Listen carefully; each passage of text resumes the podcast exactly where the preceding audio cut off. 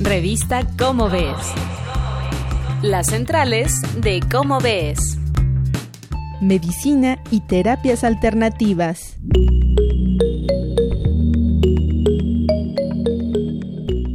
Hola amigos de Radio UNAM. Yo soy Claudia Ogesto y los saludo aquí en las centrales de Cómo Ves. Hola Sergio. Hoy vamos a hablar de un tema por demás interesante, las terapias alternativas. ¿Qué nos tienes que decir de ello? Hola Claudia, ¿cómo estás? Espero que todos estén bien y que sigan con ánimo. Hoy quiero hablar de un artículo que se titula Medicina y terapias alternativas. Es de Leonardo Sierra Longega y está en el número 263 de Cómo ves de octubre de 2020.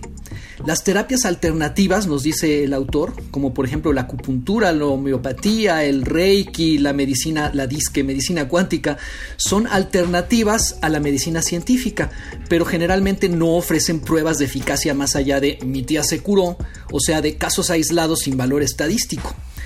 Leonardo Sierra explica cómo se valida la medicina científica y alega que toda terapia alternativa debería someterse a pruebas del mismo rigor.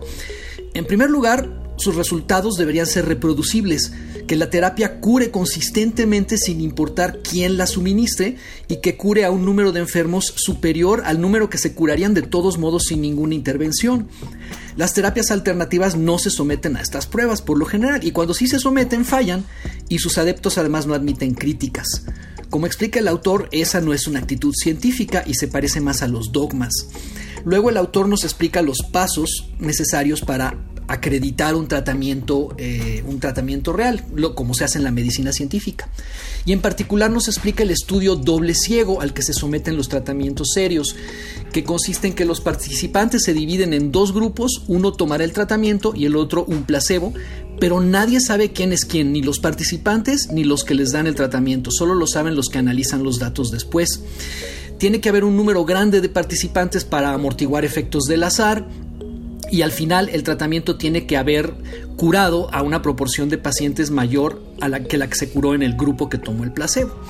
Solo así se garantiza que un tratamiento de veras sirva y que no nos estemos engañando pero las terapias alternativas no se someten a estas pruebas. Leonardo Sierra ofrece una guía para identificar terapias falsas y pone algunos pasos. Uno dice, contradicen lo que sabemos de la naturaleza, contradicen cosas bien conocidas, ¿no? como por ejemplo eh, la homeopatía, que consiste en darte una dosis insignificante diluida hasta cero del, del principio activo. Bueno, sabemos que eso no simplemente no puede funcionar porque así no opera el cuerpo humano. No han pasado pruebas de doble ciego, aceptarlas exige creer y no entender, se presentan como remedio de una gran variedad de males, no solo de, de uno, se justifican enumerando unos cuantos casos de éxito sin valor estadístico y atacan solo los síntomas y no, no atacan verdaderamente la causa del tratamiento. Finalmente, Leonardo Sierra nos explica por qué tanta gente recurre a las terapias alternativas, pero eso sí, voy a dejar que sean ustedes los que lo descubran en el artículo que se encuentra en la página www.comoves.unam.mx, donde además también van a encontrar un vínculo a números gratis de la revista que pueden consultar todo completo el número desde marzo de este año, por lo menos hasta octubre. Eh, muchas gracias Claudia, espero que todos estén cuidando mucho, ya falta menos ánimo. Muchas gracias Sergio, gracias siempre porque nuestra revista siempre nos está orientando y en estos tiempos siempre hay que estar muy bien informados y siempre apostarle a la ciencia. Muchas gracias Sergio, muchas gracias a ustedes y los esperamos el próximo mes en otras centrales de Cómo ves.